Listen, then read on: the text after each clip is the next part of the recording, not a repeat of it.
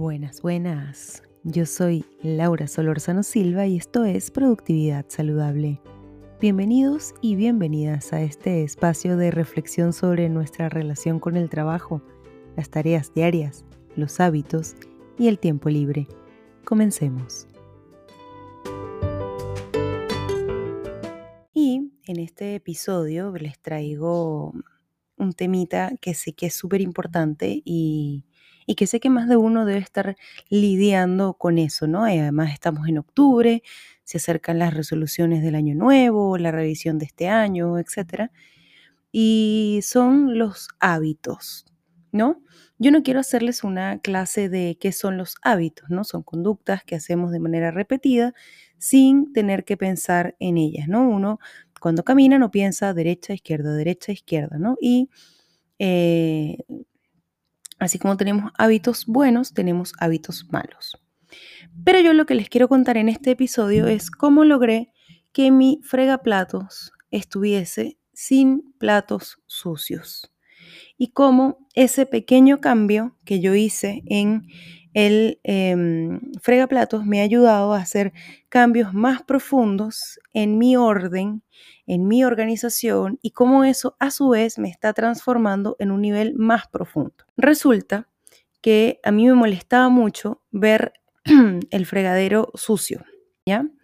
Pero no hacía nada. Eh, me molestaba y como que quería que siempre estuviese limpio.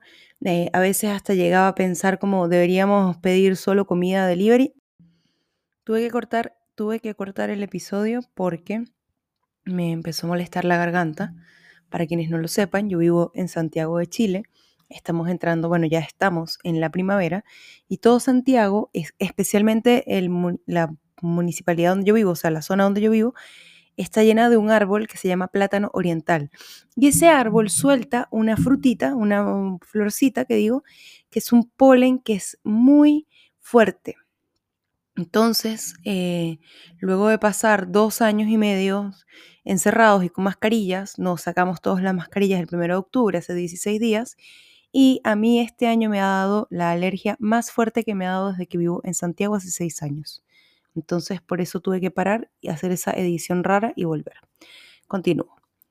Como me molestaba mucho que los platos estuviesen sucios y yo pensaba como deberíamos pedir delivery siempre para no ensuciar, eh, me volteaba y yo estoy sentada ahora y si yo volteo a mi mano derecha veo el fregaplatos.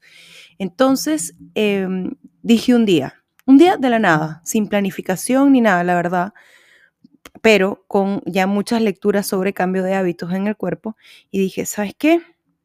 Yo voy a dejar los platos limpios siempre, siempre. Después de comer, da lo mismo si yo sé que es una tarea que deberíamos dividirnos entre Edu y yo, a él también le molesta, pero a mí me molestaba sobremanera. Entonces, una vez escuché que si a ti te molesta algo, haz el cambio tú, no esperes que la otra persona lo haga. Entonces, yo agarré y empecé a hacer todos los días religiosamente. Terminábamos de comer, me paraba, lavaba los platos. Terminábamos de comer, me paraba, lavaba los platos. En otro momento, cada vez que yo intentaba hacer este cambio de hábitos, lo que pasaba era que llegaba el fin de semana y yo lo paraba y decía, bueno, ya empiezo otra vez el lunes. Eso, y eso, esa ha sido mi gran lección ahora, porque obviamente te dicen que para cambiar hábitos rutinarios te toma un 21 días seguidos, para cambiar hábitos personales, que ya son más hábitos de, de creencias, de hábitos más profundos, se necesitan seis meses, ¿ya? Entonces, yo me acuerdo estar muy cansado un viernes, porque esas siempre eran mis cosas, que estoy demasiado cansada, friego mañana en la mañana. Y estaba muy cansada y dije, no, me voy a parar y voy a lavar. Además, eran pocas cosas las que había que lavar. Voy a lavar todo y voy a dejar todo limpio. El sábado en la mañana, cuando me desperté, yo soy una friki de los desayunos, entonces mi cosa es pensar en la semana cuáles van a ser los desayunos ricos que voy a hacer el fin de semana. Y despertarme ese sábado y no tener que lavar yo creo que me hizo demasiado feliz. Fue como, ah, esto es. Acto seguido, ese sábado volví a lavar todo, ese domingo. Esto ha hecho que Edu, como ve mi, mi cambio, también me ayuda. Entonces a veces me dice como, bueno, no friegues tú, lo hago yo. Pero siempre, siempre es como, no nos podemos, o sea, no podemos terminar esta comida sin eh, haber lavado. Hay momentos en los que si se comen cosas que de repente son como más pegajosas, por decirlo de alguna manera, al plato, lo que hago es la basa. Eso es, dejar los platos remojando con agua y jabón para que después lavarlos sea mucho más fácil y además se consume menos agua. Esa, esa ha sido como las veces que he esperado. Ahora ya me puedo, tengo tres meses haciendo esto. Mi fregadero no tiene platos sucios nunca, siempre está limpio, siempre está todo ordenado. Y luego de tres meses dije, ok, hay que llevarlo al siguiente nivel.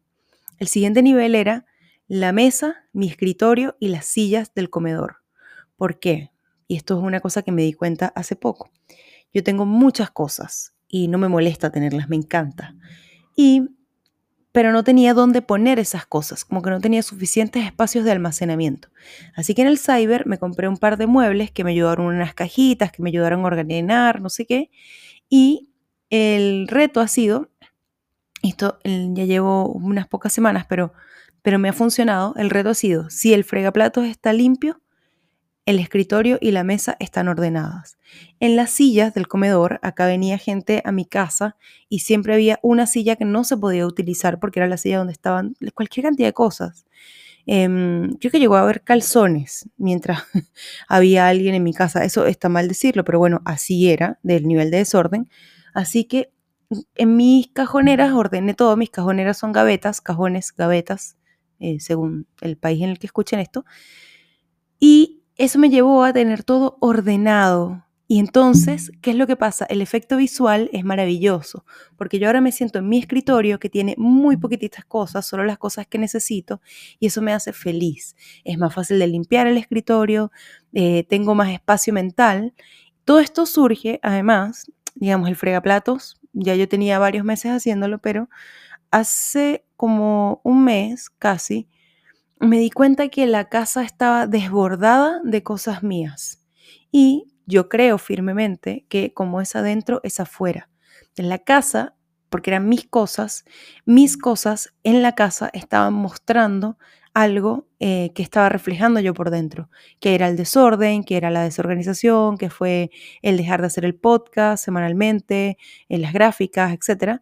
Así que dije, no, no, no, ya va. Bueno, como es más difícil ordenar adentro, vamos a ordenar afuera y que el adentro vaya reorganizándose solito. Ya con estas semanas y con esto dominado, como, ¿por qué? Porque mantener el orden requiere también tener pocas cosas o, como yo que tengo muchas cosas, tener una casita para cada cosa. ¿Ok? Entonces, ¿qué fue lo que hice? Ok, empezar a encontrarle casitas a mis cosas. Y esto lo llevé a un tercer nivel, que, es la habitación. ¿Ok? La habitación también tiene muchas cosas que no tenían casitas. Yo eh, empecé a tener casitas y hay una cosa básica que nos la enseñan desde chiquititos y que aún así no lo hacíamos en esta casa, que era tender la cama. Y desde hace dos semanas también, religiosamente, eh, yo me despierto, me suelo despertar mucho más temprano que Edu, pero una vez que se despierta, no sé qué, uno de los dos tiende la cama. Y ayer me di cuenta que la sensación de orden que tengo en mi casa me hizo replantearme, ok, ¿cómo están mis finanzas? Y me senté a revisar mis finanzas. También he hecho muchos cursos de finanzas personales, pero nunca lo he puesto en práctica. Así que lo que hice ayer, gracias a todo este orden cósmico que tengo en mi casa, fue decir, ok, pongamos orden en las finanzas. ¿Para qué me ha servido el orden? Uno, para tener un espacio mental y físico mucho más ordenado. No sé si ustedes vieron eh, Donald en el país de las matemáticas y hay un momento en el que él se mete en su cabeza a tratar de buscar fórmulas y todo un desorden y luego lo ordena, bueno, más o menos así se siente. Lo otro ha sido em, que encuentro las cosas mucho más rápido. Entonces me ahorro mucho tiempo. Lo otro es saber lo que tengo. A ver, yo empecé a coleccionar discos vinilos, porque esa es una pasión de Edu, y bueno, me arrastró ahí, encontré un disco de Rubén Blades y ya después no pude parar. Mi colección tiene puros discos latinoamericanos. Y eh, eso también me llevó a decir como, bueno, ya va, ¿Y cuántas piedras tengo? Yo tengo muchas piedritas, eh, piedras para los chakras, piedras para las energías, etc. Y me di cuenta que tenía muchas piedras. Eh, ¿Cuántas pinturas de uña tengo? Tengo muchas. Y ese orden, ordenar mis espacios, me ayudó también a decir, ah, tengo suficientes cosas, gracias por todo lo que tengo, wow, eh, qué rico esto. Y todo esto concluyó en que hoy me fui a comer con mis amigas, me fui a tener un brunch con mis amigas a un lugar que nos encanta mucho, que es Barrio Italia, acá en Santiago de Chile. Un lugar al que cada vez que vamos compramos muchas, muchas, muchas cosas. Yo he comprado cosas que cuando llego a mi casa me doy cuenta que ya las había comprado, por ejemplo. Y ¿saben qué pasó hoy? Algo mágico. Solo compré un libro que me hizo mucho sentido. Eh, y unas, em, unos recipientes turcos de cerámica hechos a mano que me van a permitir ahora ordenar mis piedras y yo verlas y saber qué piedras tengo. Eso, saber que no, no entré a comprarme más zarcillos. ¿Por qué? Porque el lugar donde pongo los zarcillos, slash aros, ya está full, entonces no caben más. No compré más camisas porque el lugar donde la casita de las camisas ya está full, no cabe más y como no quiero que sean lugares sobrepoblados, eh, he decidido empezar a pararme. Todo esto está basado en una teoría. Hay un libro que adivinen que lo voy a buscar ahora, que se llama El poder de los hábitos. Lo que es que nunca me acuerdo el nombre del autor de los hábitos. A ver si es ese. Sí, El poder de los hábitos es un libro que yo ya he hablado en este, en este podcast, que lo escribió Charles Duhigg. Y él en este libro analiza como grandes hábitos de empresas, de personas, etc. ¿no? Y él habla de cuál es el proceso de los hábitos. Y, a ver, este proceso. Y entonces en los hábitos existe una, eh, un disparador, ¿no? Un algo, por ejemplo, eh, estoy aburrida. La rutina, voy a comprar, eh, voy a ir a Barrio Italia a ver qué compro. La recompensa inmediata. Hoy qué feliz estoy con esto que compré. Pero ahí yo le meto, y varios autores más, le meten una cosita que es cómo me siento después de ese hábito, ¿no? Que es como esa recompensa o esa retroalimentación personal. Entonces a mí me estaba pasando que yo llegaba a mi casa y había desorden, o no encontraba cosas, o gastaba mucha plata. Acabo de toser de nuevo, lo siento. Así que hoy me di cuenta que ese cambio, o sea, ese clic que me hace ese disparador, ya yo logré, lo que él propone es que eh, identifiques cuál es la recompensa. Es decir, está el disparador, la rutina y la recompensa. Y en mi caso, la emoción. ¿El qué es lo que dice? Hay que identificar cuál es esa recompensa. ¿Qué gano yo cuando hago este hábito? Por ejemplo, él hablaba de comerte una galleta a las 3 de la tarde cuando estás en la oficina. Y él decía, ¿para qué me estoy parando yo? ¿Por qué me estoy parando yo a comerme esta galleta? ¿Es la galleta en sí o es lo que me hace sentir? Ah, se dio cuenta que cuando iba a buscar esa galleta, entonces em, encontraba algún compañero y se ponía a hablar. ¿Qué fue lo que hizo él? Cada vez que su cuerpo le decía, mm, vamos por más galletas para seguir engordando, él decía, no, hoy no vamos a ir por galletas, hoy vamos a ir a visitar el escritorio de fulanita de tal y se quedaba hablando con fulanita, con fulanito, y ahí tenía su recompensa. Es súper importante identificar cuál es esa recompensa, qué es lo que nosotros ganamos o cuál es la satisfacción que nos da cierto hábito, o, bueno, no satisfacción, que es lo que nos, nos, molesta también. Yo logré identificar en este loop de hábitos em, qué era lo que me generaba, ¿no? Como está, llego cansada, ya está todo desordenado, entonces ¿para qué voy a ordenar? Sigo desordenando y esto me generaba cansancio, bueno, horrible todo, y mm, hasta que un día me estresaba y limpiaba todo y volvía otra vez, ¿no? Entonces yo ahora, ¿cuál es mi clic? Me gusta todo ordenado. ¿Cuál es mi rutina? Cuando veo algo desordenado, lo ordeno. ¿Cuál es mi recompensa? Todo en su lugar. ¿Cómo me siento? Maravillosa, divina, genial. Y eso era lo que les quería contar hoy. ¿Cómo logré que mi fregaplatos no tuviese platos sucios y que mi desorden, quienes me conocen, quienes han venido a mi casa, saben cómo pueden ser mis desórdenes? Porque es increíble. Creo que era una respuesta un poco a el exceso de orden que había en mi casa, pero eso lo veo en terapia con mi terapeuta. Este episodio ya se hizo muy largo, así que gracias por escucharme. Espero que haya quedado claro el punto. Y lo que sí les voy a dejar abajo de este episodio un link para dos cosas. Bueno, voy a dejar dos links. Uno, para que se suscriban a mi newsletter, por favor.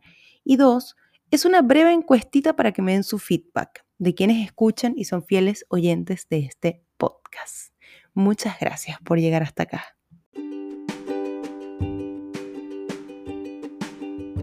Y bueno, si este episodio te gustó, compártelo en redes sociales. Recuerda que puedes seguirme en Instagram como productividad-saludable y en LinkedIn soy Laura Solórzano Silva. Muchas gracias por llegar hasta acá. Esto fue Productividad Saludable.